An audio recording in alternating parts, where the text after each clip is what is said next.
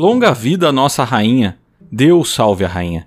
Que a faça vitoriosa, feliz e gloriosa. Que tenha um longo reinado sobre nós. Deus salve a rainha. O trecho do hino britânico pareceu perfeito para o episódio de hoje, que tem em seu cardápio uma sopa real. Discutimos os poderes de Sua Majestade Elizabeth II, pela graça de Deus, do Reino Unido, da Grã-Bretanha e Irlanda do Norte, e de outros reinos e territórios, rainha, chefe da comunidade das nações, defensora da fé. Eu sei, Parece até o título da Mãe dos Dragões de Game of Thrones, mas não é.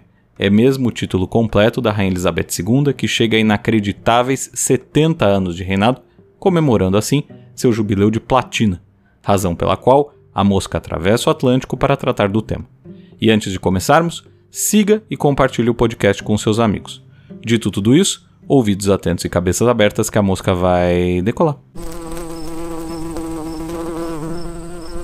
Dia 6 de fevereiro de 2022 será para sempre lembrado como a data em que Sua Majestade, a Rainha Elizabeth II, conseguiu um feito histórico. Mais um. Depois de ter se tornado em 2015 a monarca que por mais tempo ocupou o trono britânico, superando sua tataravó, a Rainha Vitória, agora ela alcança os 70 anos de reinado. Mas não espere nenhuma comemoração por hora. As celebrações pela data já estão agendadas para junho, quando se comemora também oficialmente o aniversário da rainha, que é em abril. De todo modo, o dia 6 será simbólico, afinal, 70 anos de reinado é algo muito raro de acontecer. Tão raro que tal marca foi apenas atingida por três homens em toda a história da humanidade: Luís XIV da França, Bhumibol Adulyadej da Tailândia e João II de Liechtenstein e Elizabeth II poderá superar ainda esse ano o segundo e terceiro colocados da lista, já que a diferença que separa a rainha britânica dos dois monarcas já falecidos é de poucos meses. Superar Luís XIV, por outro lado, é uma meta mais ambiciosa, já que ele tem uma marca ainda mais impressionante. O Rei Sol, como ficou conhecido, reinou durante 26.407 dias, ou nada mais, nada menos do que 72 anos e 110 dias. Para tanto, o acaso foi favorável a ele, já que ascendeu ao trono francês quando possuía apenas 5 anos de idade, razão pela qual sua mãe, a rainha Ana da Áustria, foi regente durante muitos anos de sua minoridade. De todo modo, Elizabeth II talvez tenha inveja do monarca francês por outra razão. Ao contrário dele, símbolo máximo do absolutismo, o detentor da coroa inglesa tem poderes bastante limitados, seja porque o parlamento passou a limitar ou contrabalancear os poderes reais ao longo da história, o que evidentemente nunca aconteceu na França de Luís XIV, seja pela própria opção da soberana de simplesmente não atuar. E nesse caso, há um detalhe bastante interessante. Em 2003, o governo britânico tornou público pela primeira vez qual era a prerrogativa real. Em outras palavras, apenas no começo dos anos 2000 é que ficou claro para a opinião pública quais são os poderes exercidos pelo governo em nome da coroa, e aí vão alguns deles: declarar guerra, convocar, prorrogar e dissolver o parlamento, conceder homenagens, celebrar tratados, reconhecer estados estrangeiros, credenciar e receber diplomatas. Nesses casos, a rainha poderia agir de acordo com sua própria autoridade, mas acaba sempre acatando o que o governo deseja, como por exemplo, quando Boris Johnson, primeiro-ministro britânico, pediu a suspensão do parlamento por 23 dias em 2019 para reduzir a margem de atuação dos parlamentares contrários a um Brexit sem acordo. Além dos mencionados poderes da coroa, que foram transferidos para o parlamento, mas seguem sendo prerrogativas reais, está o poder de aprovar leis, algo semelhante ao que o presidente brasileiro faz quando sanciona um projeto aprovado pelo Congresso Nacional. No entanto, ao contrário do que assistimos por aqui, onde o veto é algo corriqueiro, no caso britânico, a última vez que o monarca decidiu não aprovar uma lei foi em 1708, durante o reinado da Rainha Anne, que aliás foi tema de um filme chamado A Favorita de 2018. Se você não viu, vale ver. E embora essa aprovação real não passe de uma formalidade nos dias de hoje, tal prerrogativa de aprovar ou vetar as leis dava esperança aos que eram contrários ao Brexit, uma vez que eles imaginavam que a Rainha Elizabeth II pudesse simplesmente se opor à decisão do parlamento. Obviamente, o resultado foi o que conhecemos: aprovação da medida, e a lógica para tanto é bastante simples: democracia. Ao contrário de Luís XIV, Elizabeth II não está alheia ao escrutínio popular, razão pela qual muitas de suas atitudes e decisões ao longo dos anos acabaram de um jeito ou de outro sendo balizadas pelo desejo da opinião pública. O caso mais emblemático de todos foi o que a monarca fez durante a semana em que a princesa Diana morreu. Tema que inspirou inclusive um filme intitulado A Rainha. Naqueles dias em que a ira popular se voltou contra os membros da realeza, Elizabeth II se curvou simbólica e literalmente ao que pedia a opinião pública. Concordou que a bandeira britânica fosse hasteada a meio mastro no Palácio de Buckingham, algo sem precedentes. Aceitou que Diana tivesse um velório digno de um membro da família real, posição que ela já não ocupava desde o divórcio. Fez um pronunciamento televisivo, algo só visto até então nas mensagens de Natal a partir de 1957 e num pronunciamento sobre a Guerra do Golfo em 1991. Ficou na porta do palácio com a sua família, outra atitude jamais vista até então, e chegou inclusive a fazer uma reverência ao caixão que transportava Diana quando o cortejo fúnebre passou pela frente de onde estava.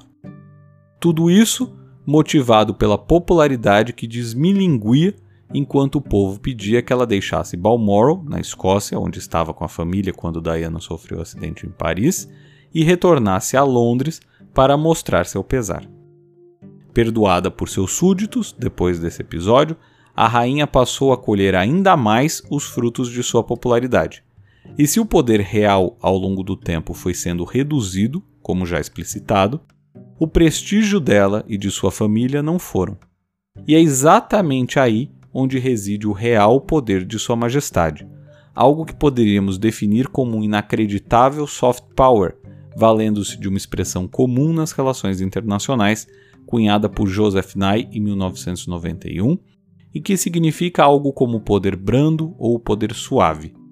Ele se contrapõe ao hard power, ou poder duro dos estados, e retoma, por exemplo, o conceito do historiador realista Edward Hallett Carr que dividiu o poder internacional em três categorias: o militar, o econômico e o poder sobre a opinião.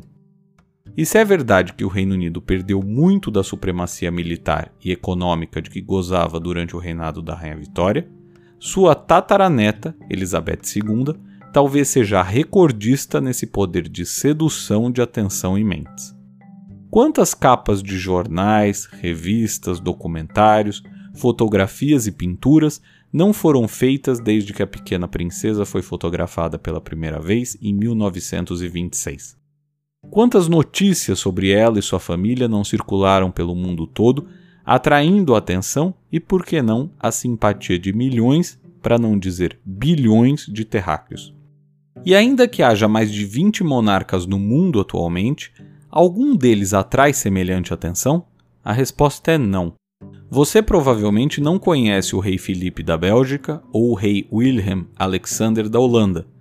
Mesmo Filipe VI da Espanha e Albert II de Mônaco recebem muito menos atenção global, ainda que sejam mais conhecidos pelo grande público. E para citar apenas um exemplo dessa atração da atenção mundial, o casamento do príncipe William com Kate Middleton em 2011 teve audiência estimada em 2 bilhões de pessoas ao redor do mundo, ou cerca de 25% da população da época. Número que equivale a três vezes mais a audiência da final da Copa da África do Sul de 2010. Isso não é poder? Ou se é?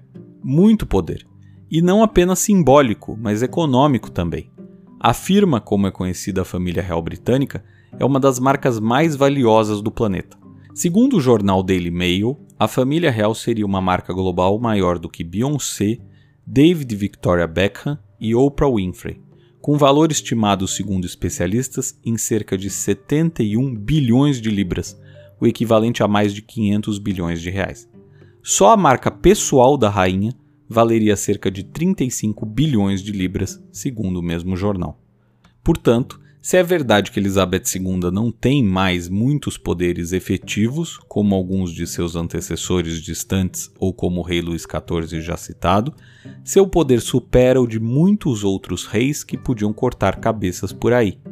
Isso porque a rainha britânica se vale de um cenário onde a influência vale muito, sobretudo nessa época de redes sociais. Sua capacidade de atrair atenção é um dos grandes trunfos que o Reino Unido possui para se manter relevante no cenário global. Claro que não é o único, afinal, a economia britânica e seu poderio militar também não podem ser descartados. Mesmo assim, a atenção que a chefe de Estado recebe não é comparável à de outros chefes de Estado que até têm mais poder no cenário global. O presidente alemão, por exemplo, jamais atrairia multidões em uma de suas viagens ao exterior. Aliás, podemos ir até mais longe. Você que ouve a mosca agora Sabe o nome do presidente alemão? Presidente, não chanceler, hein? É Frank Walter Steinmeier e ele está no cargo desde 2017. Um ilustre desconhecido para a grande maioria de nós. Ao contrário da rainha, que chegou ao trono por um acaso da vida após a abdicação de seu tio, o rei Eduardo VIII, que preferiu o amor à coroa. Aliás, a abdicação é algo que parece não passar pela cabeça de Elizabeth II, que, mesmo com idade avançada, segue cumprindo a promessa que fez em seu aniversário de 21 anos, quando estava com seus pais em uma viagem à África do Sul.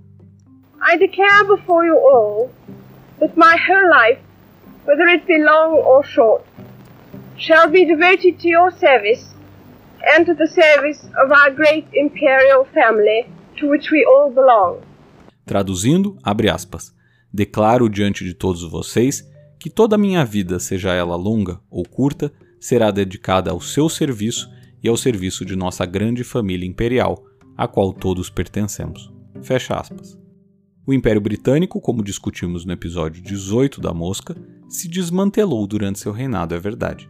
A maior parte dos seus reinos e territórios se tornaria independente nas décadas que seguiram aquela promessa. O empenho de Elizabeth II em cumprir sua palavra, não. God Save the Queen. Por hoje é tudo. Não deixe de curtir e compartilhar esse episódio com seus amigos. A mosca volta na semana que vem.